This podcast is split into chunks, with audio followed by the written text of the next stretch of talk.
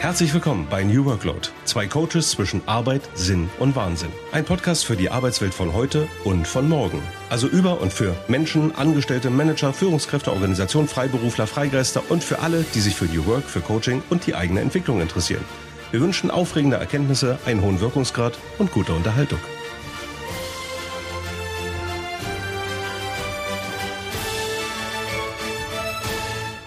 Hey Björn, frohes Neues.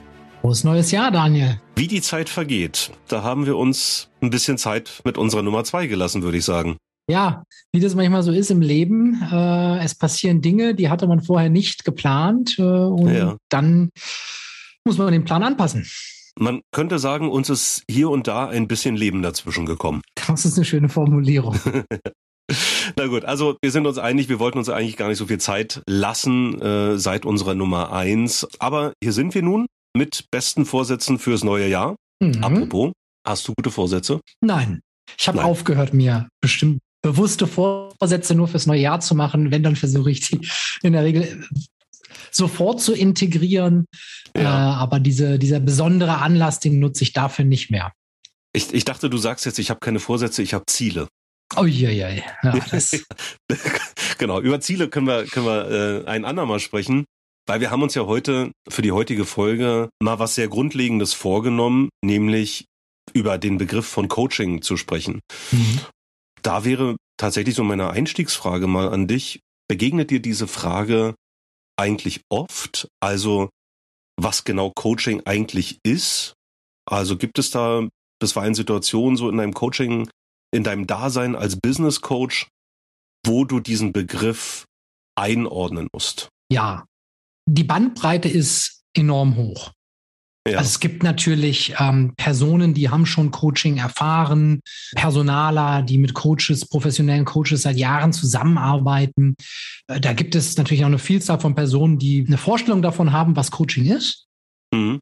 Da ist dann vielleicht mal interessant zu gucken, deckt sich das mit dem, was meine Vorstellung von Coaching ist?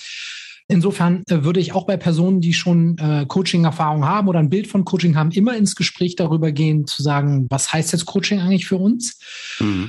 Äh, und natürlich gibt es auch viele Personen, die noch keine Berührung mit Business Coaching haben. Und da ist, kommt natürlich automatisch die Frage auf, was ist das denn eigentlich? Wie läuft das genau ab?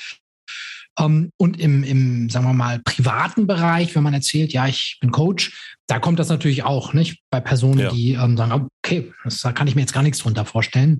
Insofern ist es eigentlich immer ein Gesprächsthema, äh, das aber völlig unterschiedlich ja, verlaufen kann. Und ich finde, deine Frage ist super berechtigt, weil das große Problem ja ist, dass es für Coaching immer noch keine, ähm, ja, dass das ja kein geschützter Begriff ist. Das ja, heißt nicht, ja. also Liebe Zuhörerinnen, lieber Zuhörer, wenn Sie wollen, können Sie sich ab jetzt Coach nennen. Mhm. Ja, jeder da draußen aus der Straße kann es. Herzlichen Glückwunsch, genau. Ja, wir, wir gratulieren. Ja.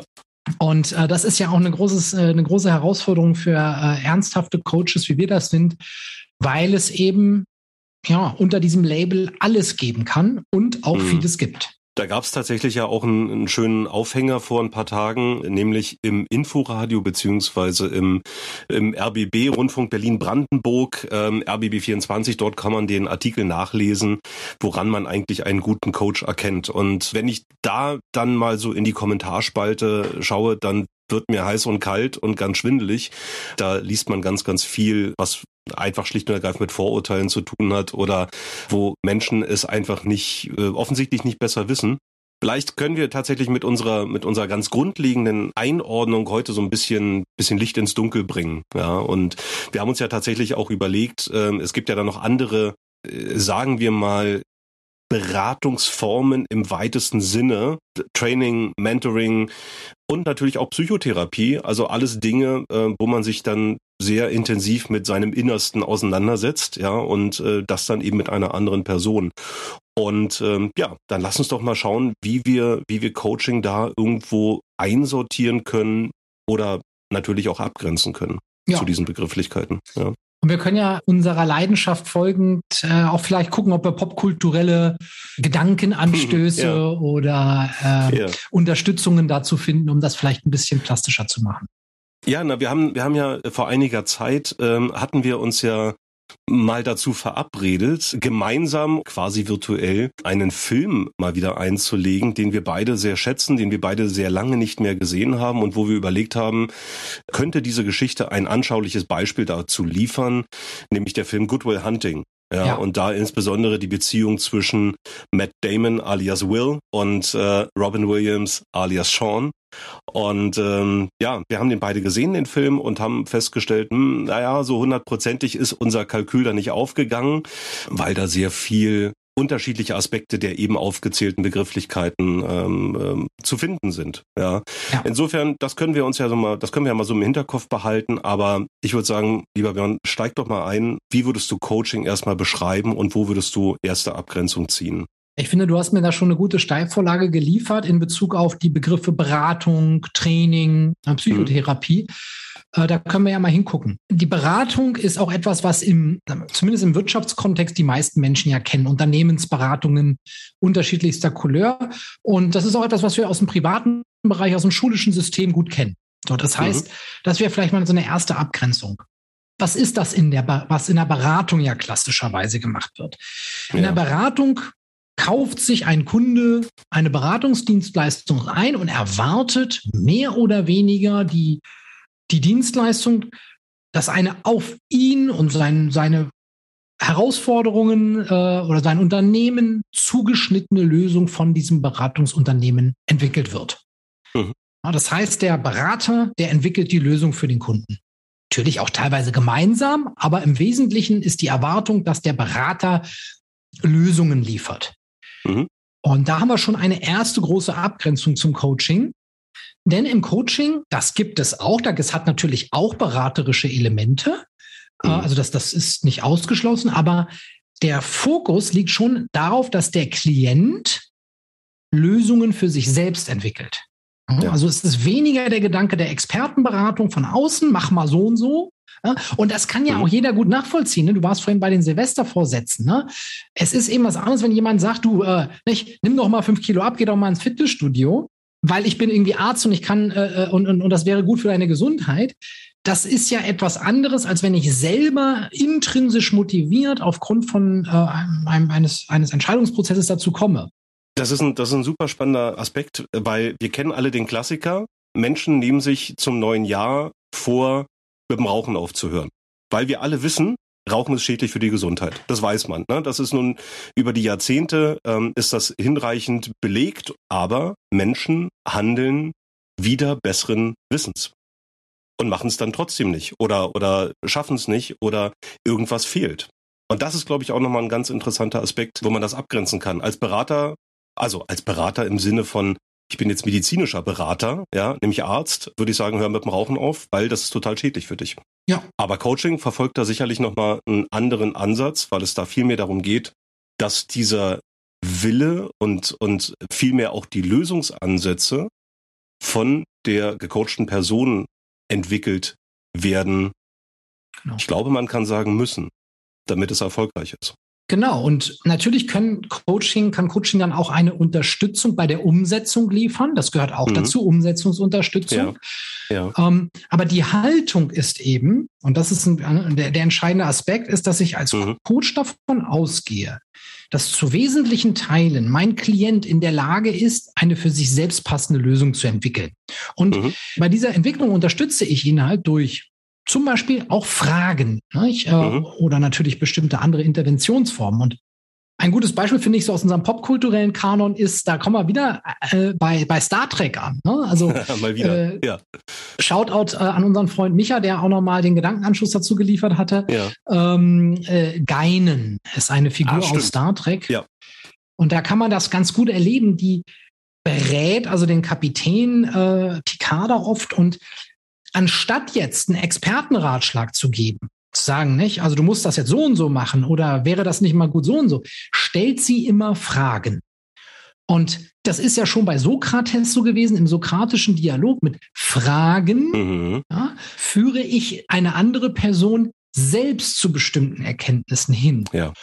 Und das hat dann eben oft diese Selbsterkenntnis, hat dann eben auch oft eine andere Tragweite, wenn es dann um spätere Umsetzung gibt oder überhaupt auch um Zielfindungen. Mhm. Nicht? Es ist ja was anderes, wenn ich sage, werd doch mal Führungskraft zu einer Person, ja. als wenn ich frage, was wäre denn dein Karriereziel? Also Menschen, Menschen anstiften, zu reflektieren, darüber nachzudenken und zu ergründen an, anhand bestimmter Konzepte, Fragekonzepte, Fragestellungen zu ergründen, was will ich eigentlich? Wo, wo will ich eigentlich hin? Und ähm, entspricht mir das überhaupt? Das heißt natürlich trotzdem nicht, dass das den Weg dann einfacher macht. Ne? Ja. Ne? Also wenn ich, wenn ich, selbst wenn ich selber zu der Erkenntnis gekommen bin, dass es eine Veränderung zum Beispiel bedarf, äh, dann ist das äh, oftmals natürlich für den Klienten trotzdem anstrengend mhm. äh, und heißt dann nicht, dass das automatisch zum Erfolg führt.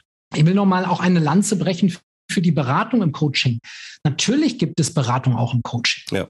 Und äh, man muss auch nicht jeden selbst mit dem Kopf gegen die Wand rennen lassen und den Schmerz selbst zu erfahren. Äh, Expertenratschläge können in bestimmten Situationen auch nutzenstiftend sein. Mhm.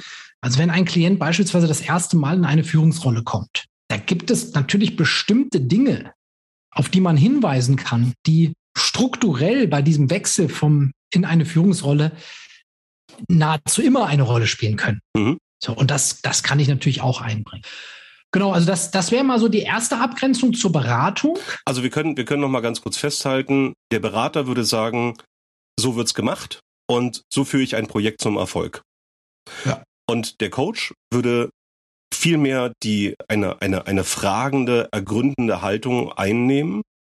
Um es dann nochmal plastisch zu machen mit dem Beispiel, du hast Geinen aus Star Trek angesprochen, übrigens gespielt von der großartigen Whoopi Goldberg, eine mystische Person und Captain Picard kommt halt immer wieder zu ihr und äh, sucht den Dialog mit ihr. Und das, was sie eben ganz oft nicht macht, ist dieses Beratende, sondern sie fragt und versucht, Captain Picard in die Reflexion zu bringen, um selber darauf zu kommen, was eigentlich jetzt der für ihn richtige Weg und die für ihn wichtige, äh, richtige Handlungsoption ist. Ja. Und äh, du sprachst eingangs ähm, Goodwill Hunting an. Ja. Das erleben wir in Goodwill Hunting natürlich schon auch an diversen Stellen in dem Prozess, dass eben eher Fragen eingesetzt werden, zur Selbstreflexion angeregt wird, zu, zum Finden eigener Ziele und Lösungsmöglichkeiten angeregt wird, zum Ergründen der eigenen Emotionen angeregt wird. Mhm.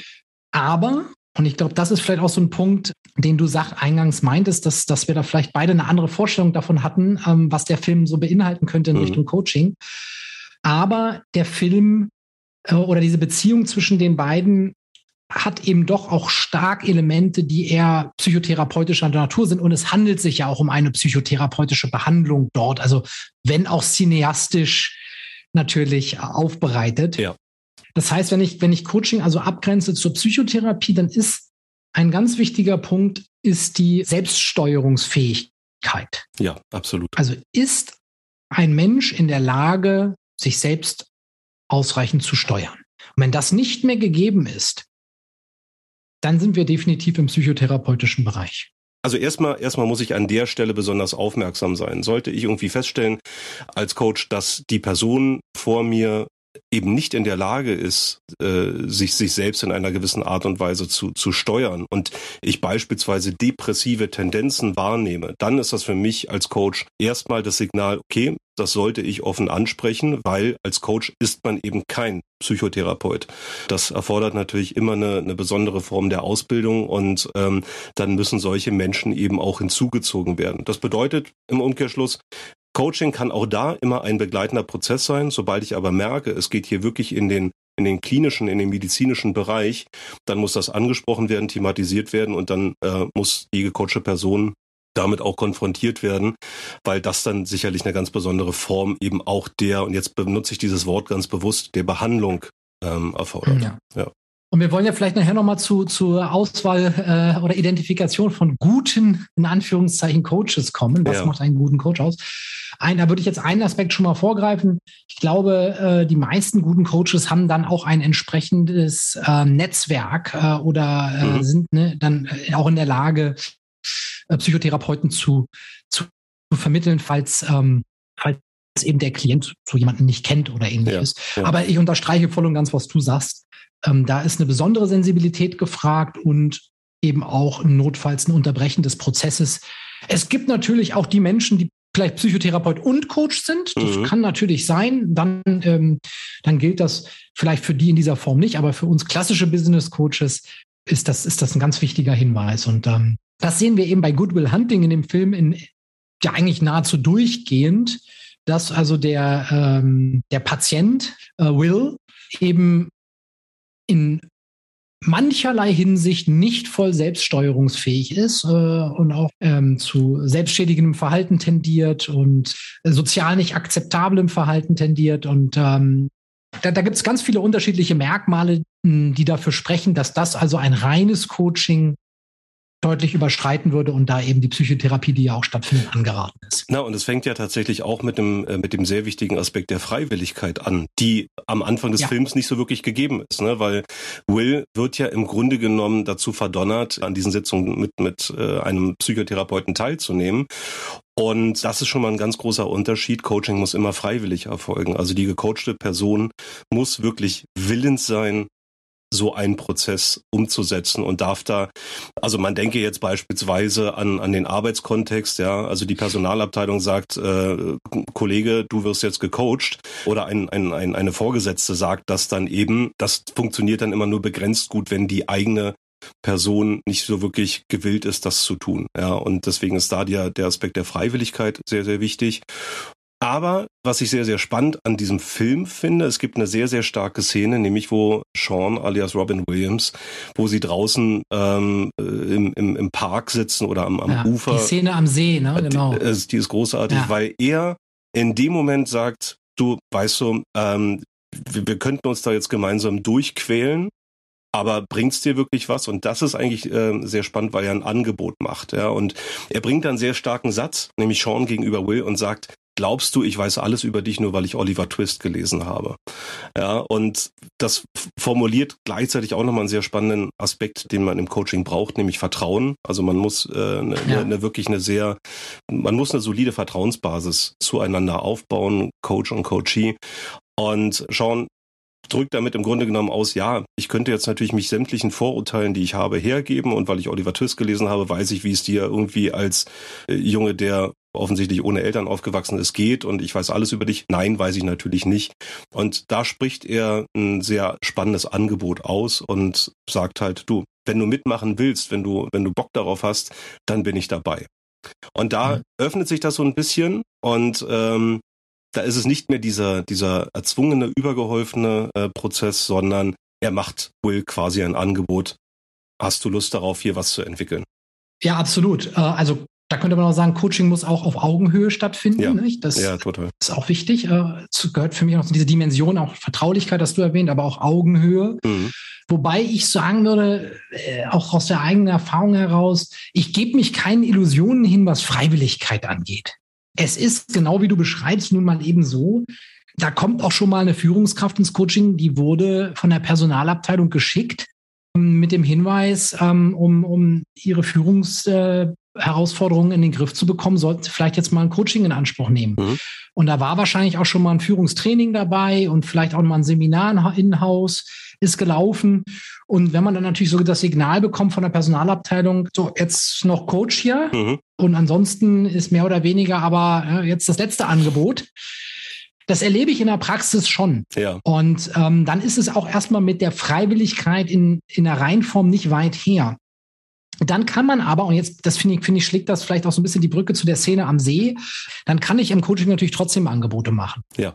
Und dann kann man ja trotzdem sagen, so jetzt, wo wir hier schon mal sitzen, was kann denn hier heute Gutes für Sie passieren in dem Coaching? Ja. Dieses Thema auch direkt vielleicht anzusprechen. Also, Sie wurden hier geschickt. Äh, da kann ich mir vorstellen, dass es da einen ordentlichen Druck gibt.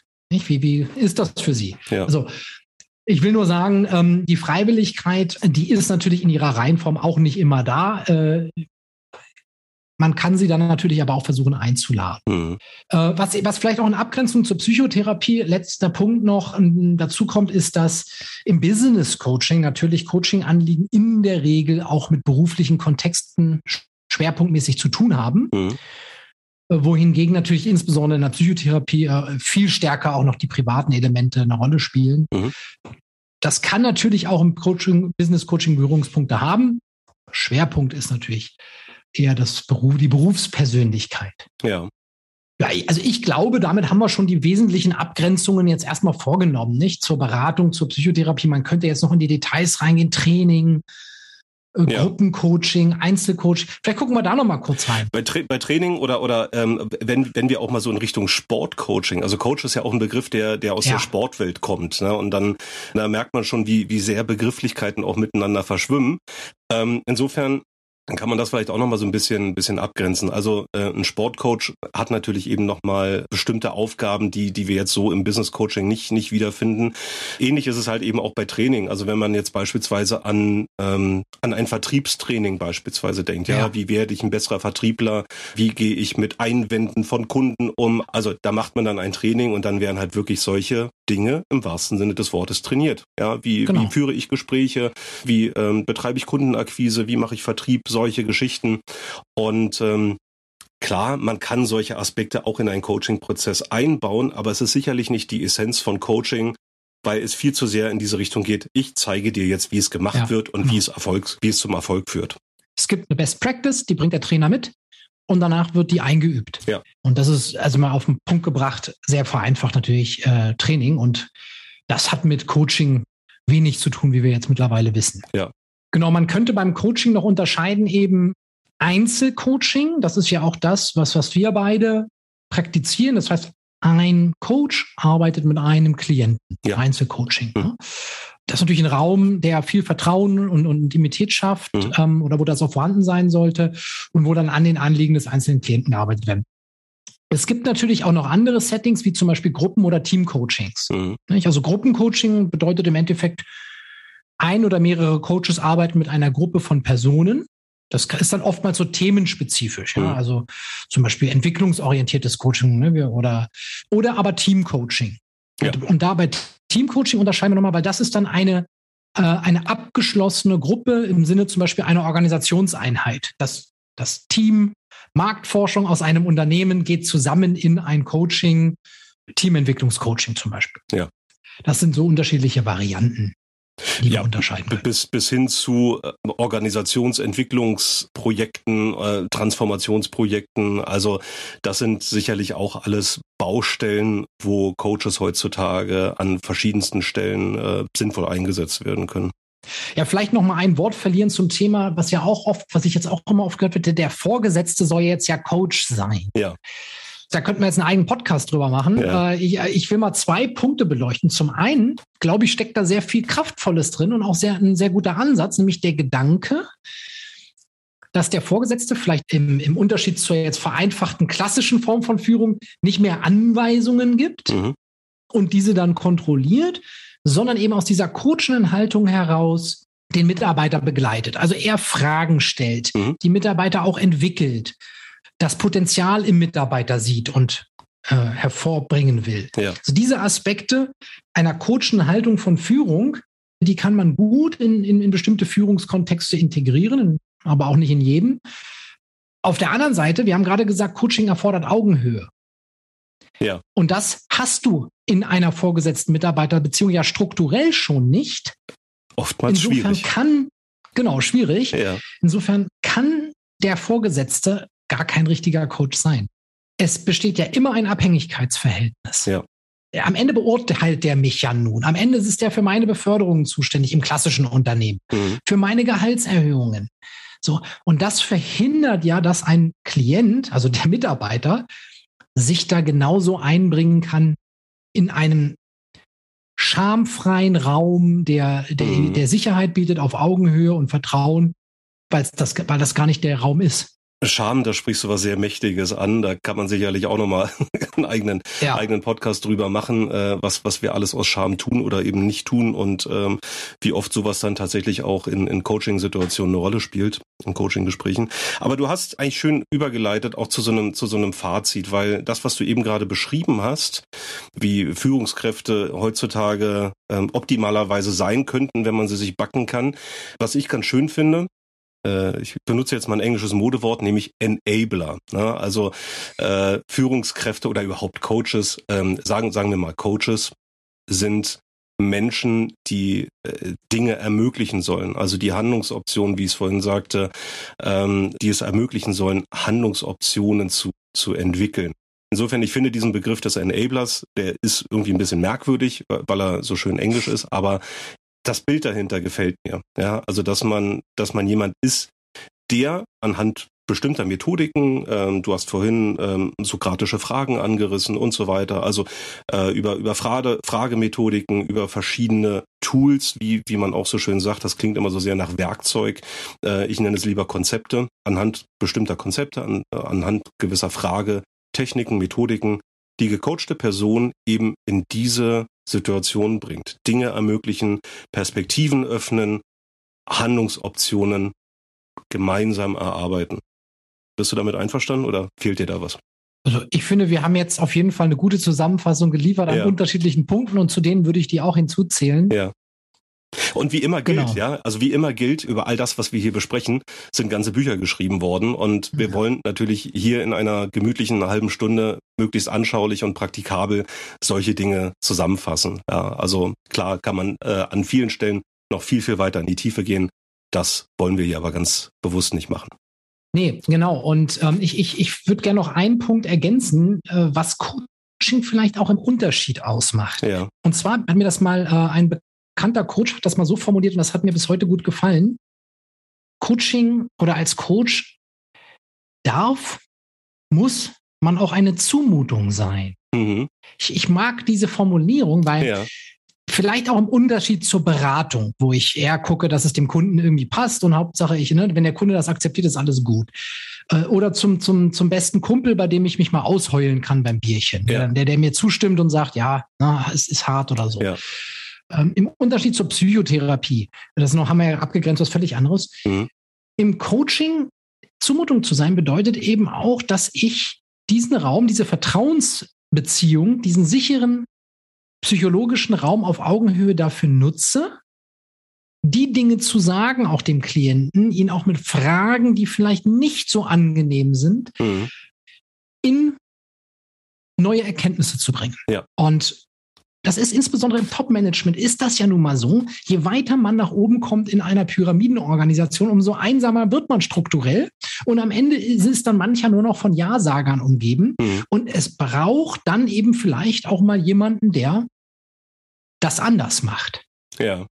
Und das ist für mich auch Coaching. Mir, mir, gefällt das. Mir gefällt diese Formulierung der Zumutung. Also die, die übernehme ich, wenn ich darf, äh, in, in, in künftigen Gesprächen. Nein, ist tatsächlich Spaß beiseite. Also mir, mir gefällt das sehr gut. Ähm, es bringt sehr gut auf den Punkt, dass man als Coach ganz oft auch seinen Coachee versucht aus der Reserve zu locken. Ich glaube, das ist auch Teil Teil des Prozesses. Ne? Ansonsten ist es genauso, wie du es gesagt hast, man trifft sich mit einem Kumpel in der Kneipe und heult sich mal eine Runde aus. Das kann man wiederholt machen und man kann auch ganze Coaching-Sessions damit. Ist auch gut. Ja, ja, man kann auch ganze Coaching-Sessions damit füllen, dass man sich einfach mal auskotzt, auf gut Deutsch gesagt, und sich ausheult und sagt, alles ist, alles, alles ist doof und die Firma ist doof und, und äh, alle doof.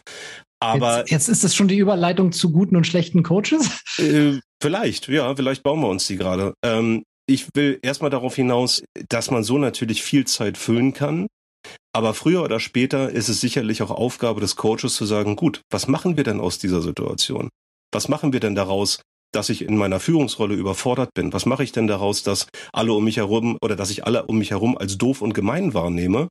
Und das ist, glaube ich, dann auch so ein, so ein, so ein Stück weit Transformationsleistung, die ein Coach ähm, vollbringen sollte im Optimalfall, nämlich sagen, genau. gut, was ist das Ziel? Worauf arbeiten wir jetzt hin? Was für, ich bin wieder bei den Handlungsoptionen, welche Möglichkeiten ergeben sich daraus? Nicht aus, nicht aus Selbstzweck heraus äh, eine Zumutung ja. sein, sondern weil es nutzenstiftend sein kann. Und das kennen wir alle, die wir an den äh, jetzt entweder am anderen Ende des Podcasts äh, gerade zuhören oder ja. du äh, und ich, die wir hier sitzen. Ja. Wir alle kennen das, wasch mich, aber mach mich nicht nass. Ja, genau. Und dazu braucht ja. es eben manchmal eine, eine Perspektive von außen, einen Anstupser, eine Konfrontation, die, das kenne ich auch von mir selber, ja. mir selber klar macht, ja, im Grunde genommen will ich da was, aber ich, ich will mich halt auch nicht nass machen und dann brauchst manchmal jemanden, der sagt, du, pass mal auf. Ich weiß nicht, ob das dir bewusst ist, aber das ist tatsächlich eine meiner Lieblingsmetaphern, weil äh, ja, sie, sie bringt das halt wirklich genau auf den Punkt. Und insofern finde ich auch diese, diese Analogie zu, äh, mit, mit der Zumutung sehr schön, weil der Coach halt auch hier und da ein bisschen dahin gehen muss, wo es weh tut. Also um, um eine Veränderung eben zu ermöglichen. Und dann ist man wieder an dem Punkt, wo, wo man feststellen muss, ja, es bedarf eines, eines äh, gewissen Vertrauens, einer, einer, einer Vertrauensbasis und dieser Augenhöhe, wie du es vorhin so schön gesagt hast, in einem schamfreien Raum genau solche Dinge zu artikulieren. Ja. Also im Grunde ist das ja eine sehr wertschätzende Tätigkeit, ja. diese Zumutung zu sein. Ja. Weil es natürlich viel einfacher wäre, es nicht zu tun. Ja. Lass uns an der Stelle vielleicht dann tatsächlich nochmal äh, kurz dazu überleiten, gute Coaches, schlechte Coaches. Also wir, wir haben jetzt. Ja, was, was würdest du denn sagen, mhm. wenn ich jetzt einen Coach suche? Ja. Und ich bin jetzt vielleicht nicht im Unternehmen und kann meine professionellen Personaler fragen, die die Ahnung haben. Ähm, ich suche einen guten Coach. Mhm. Wie finde ich den denn? Ja, jetzt hast du eingangs schon gesagt, es ist kein geschützter Begriff. Ja, und ich vergleiche das auch immer gerne mit einem mit einem Journalisten, weil Journalist ist eben auch kein geschützter Begriff. Und äh, da gibt es äh, Menschen, die äh, für für Leitmedien schreiben äh, und und redaktionell tätig sind und die ganz wichtig eine fundierte Ausbildung dazu haben. Ansonsten ist es aber auch so, ich kann mich jetzt auch in, in, in Jogginghose auf die Couch setzen und einen Blog führen und sagen, ich bin Journalist. Ne? Also das kann man mir so nicht streitig machen. Und leider Gottes ist es genauso auch mit Coaches. Es gibt, ich, ich nenne sie immer die selbsternannten Wald- und Wiesencoaches da draußen.